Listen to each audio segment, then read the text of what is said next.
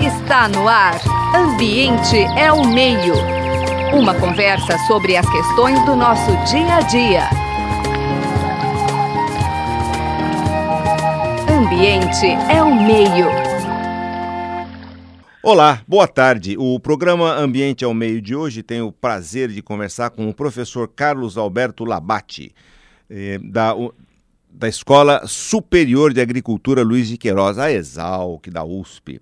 Labate, muito obrigado por ter aceito o nosso convite e em conversar um pouco sobre questões de contaminantes na produção de, de etanol ou de álcool, né? E para iniciar a nossa conversa, gostaríamos que você, de maneira bem sucinta, eh, colocasse para nós a sua trajetória profissional. Pois não, olha, é um prazer estar aqui com, conversando com vocês. É, eu sou engenheiro agrônomo formado aqui pela Exalc em 81 e é, fiz o doutor mestrado aqui no departamento de genética da Exalc e depois é, fiz o doutorado é, na Inglaterra na Universidade de Sheffield né? e depois é, fiz pós-doutorado no Canadá, na Universidade de Queens, e fui contratado aqui na Exalc em 87 e daí estou aqui desde essa época como professor. Em muita balbúrdia de lá para cá, né, Labate? Pois Labate, é. vamos conversar um pouquinho sobre essa história de identificação de contaminantes na produção do etanol. Bom, é, apenas para a gente iniciar com essa história de produção de etanol, o Brasil e os Estados Unidos são praticamente só eles que produzem etanol no mundo. Conta um pouco para nós esse panorama mundial. É, os Estados Unidos é o principal produtor de etanol. Eles produzem aí em torno de 53, 54 é, bilhões de litros né, de etanol, mas é a partir do milho. Né? O Brasil é, produz o etanol a partir da cana-de-açúcar. E esse ano deve estar chegando aí em torno de uns 30 bilhões de litros, mais ou menos. Né? Então, o Brasil é o segundo maior produtor, mas o único que faz a partir de cana-de-açúcar, que é bem mais sustentável que o etanol de milho. Né? É, outros países também produzem, por exemplo, a França produz etanol a partir é, de fermentação do vinho, é, de beterraba, enfim, tem outros produtores mundiais mas o Brasil e os Estados Unidos dominam praticamente esse mercado, né? E o, o grande problema na produção de etanol, seja ela por é, cana-de-açúcar ou por milho, é que o processo de fermentação ele acaba sendo contaminado, né? É tudo sistema aberto, de maneira geral, não é estéreo, não é como produzir cerveja, que é tudo estéreo, tal, né? Então, nas condições das usinas é, brasileiras e mesmo americanas, existe a contaminação que vem desde o mosto, né?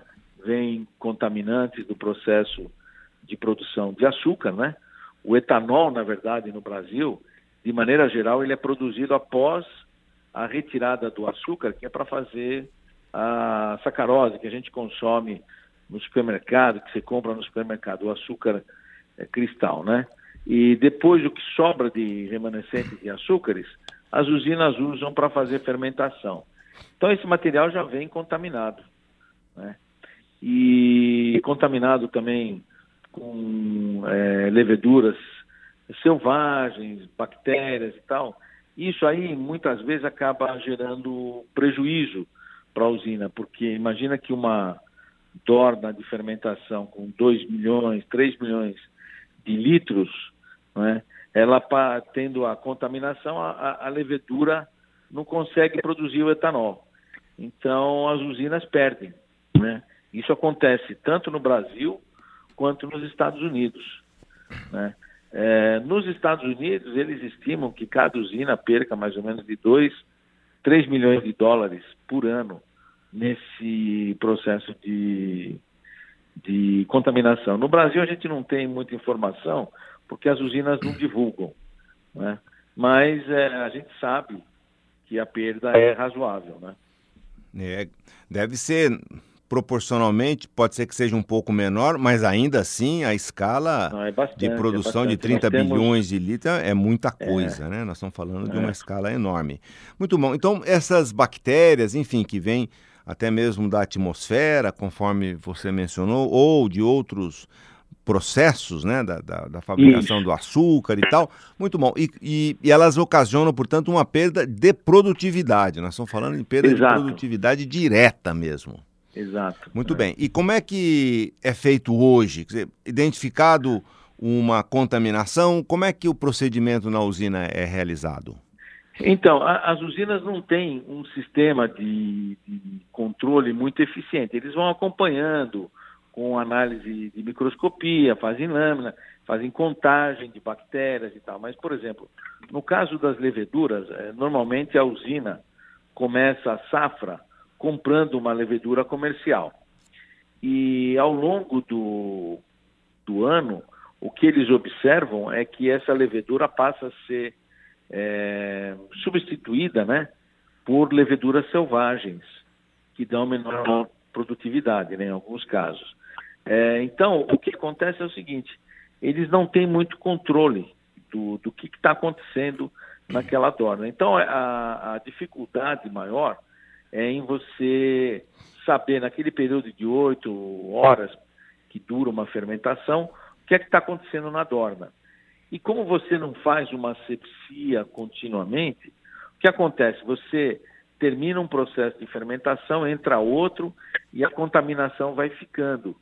Então, é, chega a determinados momentos que são críticos que você perde totalmente o controle. Aí, o, as usinas são obrigadas a usar de é, antibióticos ou outros compostos que tentam regular a contaminação, tentam diminuir e evitar uma grande perda de produção. Né? Então, o, o, o trabalho que nós fizemos foi o de usar uma técnica mais rápida que permite o acompanhamento né, é, praticamente online no processo de fermentação e que te dá uma resposta imediata, né? Então, o Labate, controlar. É, o Labate então, é, atualmente, portanto, sabe-se da, da, da, contaminação, que ela existe, porém o controle ele é se feito de maneira bastante precária, o que certamente ocasiona uma perda de produtividade, de produção altíssima, ou alta, vamos dizer assim. E a Sim. ideia de vocês foi é, permitir que haja uma identificação em tempo real dessa eventual contaminação, é isso? Exato, exato. Então conte fizemos... um pouco qual foi a ideia, como é que se desenvolveu. É.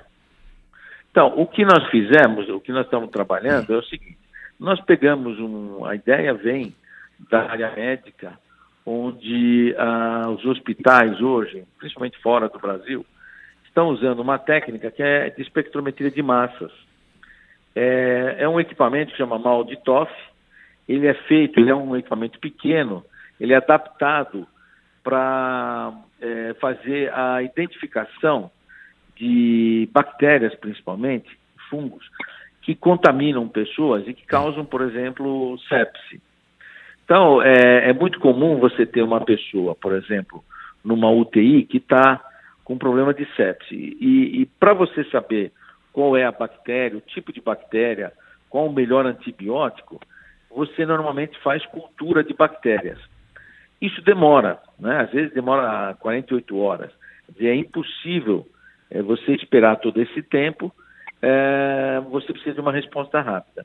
É, no então, fundo é, a... no fundo é, né? Identifica, a pessoa morreu de, né? 48 horas depois, até logo. É, né? é. Não, não tem jeito. Então, é, já há alguns anos, é, o pessoal desenvolveu essa técnica, que é o seguinte, eles isolam uh, micro-organismos, né? Bactérias, contaminantes, fungos e tal, e, e eles é, passam nesse equipamento, que é um espectrômetro de massas, que é um laser potente, né, é, que acaba identificando algumas proteínas que são muito específicas é, para a identificação é, de cada espécie de microorganismo. São proteínas é, do ribossomo, principalmente, e que a gente conhece é, para cada é, bactéria, para cada espécie, você conhece qual é o tipo de proteína. Então, o que acontece? Você, as empresas que produzem esses equipamentos, elas criaram um banco de dados é, com a identificação, primeiro molecular, quer dizer, ele vai via DNA, ele tem certeza qual é o microorganismo, depois ele passa no equipamento, ele vê as proteínas e aí ele consegue criar um banco identificando com uma certeza muito grande, mais de 99% de certeza, de que aquele espectro de massas, como a gente chama, é de uma determinada espécie de bactéria ou mesmo de uma raça de bactérias. E para fungos é a mesma coisa. Então, o que, que nós fizemos? Nós pegamos essa metodologia e adaptamos para uma dorna de fermentação, que nada mais é do que um sistema biológico, né? em que você pode eh, comparar uma sepsia, quer dizer, se ela está contaminada, ela é como se um indivíduo que está na UTI, ele está com umas bactérias, um microorganismo que estão tirando a capacidade dele de sobreviver, de viver. É, na dorna de fermentação é o mesmo problema, estão interferindo com a levedura que faz a fermentação. Então aí o que, que nós fizemos? Nós isolamos vários micro-organismos de diferentes dornas de fermentação, é, leveduras também, leveduras comerciais. É, usando a mesma técnica, nós fizemos primeiro a identificação molecular e depois a identificação por é, espectrometria de massas. Construímos o nosso banco, que é um banco dedicado à fermentação é, do etanol, né, as dornas de fermentação do etanol. E aí é, a gente coleta então amostras das dornas e consegue identificar se, qual é a levedura, se é a levedura comercial, se é uma levedura selvagem. Isso demora, em média, de 2 a 10 minutos para você fazer. Então, é uma diferença muito grande para as metodologias que são usadas hoje. Dizer, existe uma técnica para você identificar qual é a espécie de levedura e demora 15, 20 dias para você é, saber exatamente o que estava contaminando. Né? Então essa técnica ela é interessante, nós adaptamos para a indústria e ela é importante porque ela responde às usinas imediatamente. Então, durante o processo de fermentação, o, o funcionário, o gestor tem como interferir no processo antes que ele se torne um problema. Né? Sem então é dúvida. é isso que nós estamos desenvolvendo. Certo. Bom, é, o programa Ambiente ao Meio de hoje tem o prazer de conversar com o professor titular da Exalc USP, é o professor Carlos Alberto Labate. Labate, muito, muito engenhosa, muito criativa a solução que vocês encontraram e aparentemente você deixa de ter 48 horas no mínimo, mas também podendo ser de 15 a 20 dias e reduz esse tempo de uma maneira drástica, de 2 a 10 minutos. Portanto, uma resposta com um grau de certeza enorme, né, acima de 99%, Exato. identifica, portanto, esses contaminantes presentes na produção do etanol. Muito bem. E aí, o que que faz? Identifiquei, é o bichinho tal. Isso, aí o, o, não é só identificar, mas saber a quantidade. Né? Certo. Né? Então, você tem que ter uma ideia qual é a quantidade. Se elas estão numa proporção de 10 a quinta, aí você consegue manter. Se ela começa a aumentar, você vai adicionando determinado antibiótico ou um outro meio, é, compostos, por exemplo, que não são tão é, comprometedores, né? E, e, você reduz, não são tão drásticos, né? Você reduz a população. Então você vai fazendo esse acompanhamento de tal forma que a tua contaminação ela acontece, só que ela vai estar presente a um nível mais basal, sem comprometer a levedura. Entende? O trabalho da levedura que é o de transformar o açúcar em etanol. Então é uma forma de você ir controlando, entende? O processo de fermentação e não deixar que ele atinja uma situação dramática onde você acaba perdendo toda uma dorna de fermentação em pouco tempo. É, certo. E vocês já conseguem aplicar essa técnica Uh, claro, deve ter feito, e fizeram certamente piloto, fizeram o próprio banco Sim. de dados, da identificação e tal. E já começa a operar em escala industrial? Olha, é, nós estamos tentando achar parceiros. As usinas têm uma certa relutância é, em investir na área de pesquisa. é, precisa, a gente precisa ainda desenvolver e adaptar a cada situação, a cada é, usina, né? Cada uma tem um modelo de trabalho e tal. Mas o projeto está bastante avançado. Nós hoje estamos desenvolvendo também, um, junto com a metodologia de identificação, é a metodologia de quantificação. Então, isso aí está bastante avançado hoje, mas a gente precisa de parceiros. Precisamos de pessoas, é, empresas que estejam disponíveis a investir num projeto em parceria, onde a gente possa ter o equipamento, colocar ele para funcionar, treinar pessoal, é, desenvolver, por exemplo, é, inteligência artificial que ajude a fazer esse processo todo de forma bastante rápida e fornecer a informação, dizer, isso tem um potencial enorme de aplicação. E quando você pensa no volume de perdas, o valor de, dessas perdas, com certeza 20% do que as empresas perdem, as usinas perdem, se elas investissem em pesquisa, a gente estaria já resolvendo uma boa parte do problema. Entende? Não é muito dinheiro que nós estamos falando. Não, ao contrário, frente àquilo que aparentemente se perde, né? Que você mencionou, Sim. 3 milhões de dólares para cada unidade lá nos Estados Unidos por, por safra, deve ser? Exato. É, imagina isso, o Brasil é, é na proporção de 3 quintos, né? Pelo menos. É. Se você imaginar é, exato. que... Não, o Brasil é muito maior, né? A é. quantidade de usinas que a gente tem, as dificuldades e tal, né? Mas isso é uma, é uma tecnologia que está disponível. Nós temos condições de já implementar. É. Muito, muito interessante mesmo. Bom, e além dessas técnicas que vocês estão desenvolvendo, o que mais na, nas usinas e nas destilarias de álcool, né? O que, que vocês imaginam que poderia incrementar ainda mais a produção? Nós já temos na parte agrícola muita questão da cana e os cuidados com a, os, os novas cepas, né? As novas Hum. Isso. E o que mais que vocês veem na parte industrial ou agrícola que isso poderia associar a essa esse ovo de Colombo que vocês puseram em pé?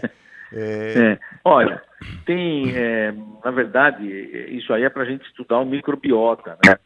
É, então, é um método rápido, por exemplo, para você mapear. As usinas trazem é, é, cana de diferentes regiões né, do, próximas a elas, né? um raio de 30, 40 quilômetros, às vezes até mais, 100 quilômetros.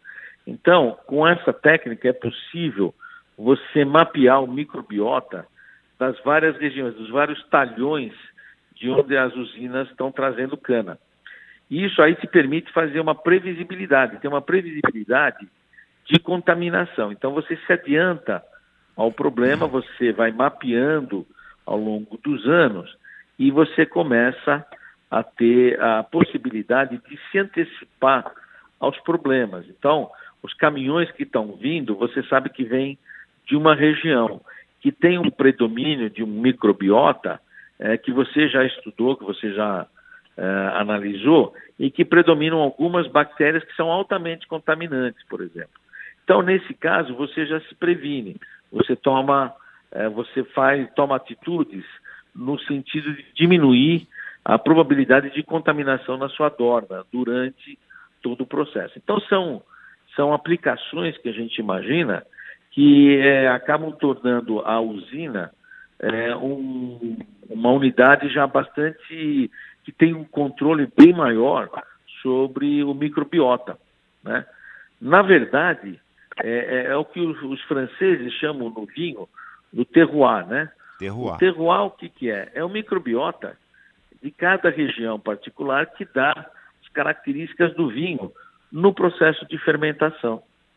Então você pode estudar isso também na cana-de-açúcar, identificar nas diferentes regiões qual é o microbiota que predomina e fazer previsões de contaminação. Por exemplo, se chove, aumenta a frequência de contaminantes.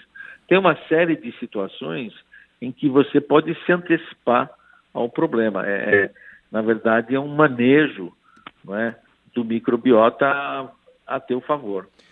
Eu acho que é, isso vislumbra possibilidades muito interessantes. Então, imagine que essa usina, a partir de fornecedores ou produção própria, Exato. teria um mapeamento que pode utilizar sistemas de é, satélite ou sistema de informação geográfica. Né? Exato. E você começa então a estabelecer uma, eu vou chamar de causa efeito, quer dizer, quando vem de lá, Sim. tem tais características, eventualmente isso poderá, de maneira favorável à produção, ensejar em manejo agrícola, inclusive. É, né? exatamente. O, o, tipo da cana, o manejo dela. Puxa, é, e vocês já não tiveram contatos assim, só para terminar a nossa entrevista? Já, já, já tivemos contato. única, com, com esses grandes produtos. Para nós isso chega a ser é, surpresa, não está Puxa, é uma, é, uma ideia é, é sensacional é que, vocês tiveram com, com aumento de produção e produtividade, portanto, de dinheiro, né, de recursos. Exato. Puxa, vocês vão alterar aí a produção de álcool por hectare a partir daí, né? É, é exatamente. É. O, nós já tivemos contato com as usinas, muitas gostaram da ideia e tal. O problema é que o setor hoje passa por uma dificuldade ainda bastante grande, em razão das dificuldades, desde a do, do, do problema lá de 2013 com a produção de etanol, muitas usinas ainda não estão recuperadas plenamente. O que a gente espera é que com a retomada do etanol, agora com a liberação, produção do híbrido, do carro híbrido, com motor flex aí e, e elétrico, isso volte a, a ser do interesse é, das usinas, porque elas provavelmente produzindo mais elas é, se recuperem economicamente. É. E eu acredito que aí elas vão ter mais interesse em melhorar a eficiência dos processos. É. Né? Isso... Mas nós continuamos a pesquisa, nós estamos avançando. Com ou sem parceria, Certamente, nós estamos avançando no projeto. Ô Labate, e tendo maior produtividade em termos ambientais, isso é essencial, porque não precisa de novas essencial. fronteiras agrícolas, né? Então você aumentando Exato. a produtividade, o Brasil em muitos setores tem realmente uma produtividade aquém é, daquilo que poderia ter, muito aquém em alguns Sim. casos, isso para nós é de extremo interesse, nós que eu digo, sociedade como um todo. Labate, Exato. então, muito obrigado aí. Infelizmente, nosso tempo já se esgotou. É, eu queria deixar o nosso agradecimento para você pela sua entrevista. Conversamos então o programa Ambiente ao Meio com o professor titular Carlos Alberto Labate, da Exalc, um assunto bastante interessante, que é a identificação em tempo real, né, Labate, de contaminantes Exato. na produção de etanol, propiciando então uma, um grande aumento nessa produtividade. Labate, muito obrigado pela sua entrevista, que contamos com os trabalhos técnicos do Fontana e eu, Marcelo Pereira, em nome do programa, agradeço bastante sua disponibilidade. Ó, oh, foi um prazer, viu? Muito obrigado pela oportunidade. Tá sempre às ordens. Um grande abraço. Você acabou de ouvir Ambiente é o Meio. Produção e apresentação: Luiz Ribeiro, Daniela Sudan e os professores José Marcelino e Marcelo Pereira. Estagiárias Franciele Santos Amorim e Vanessa Oliveira Souza. Colaboradores Reinaldo Romero e Edivar Carvalho. Música tema Evandro Navarro. Sonoplastia Mariovaldo Avelino. Ouça também este e outros programas em www.ribeirão.usp.br.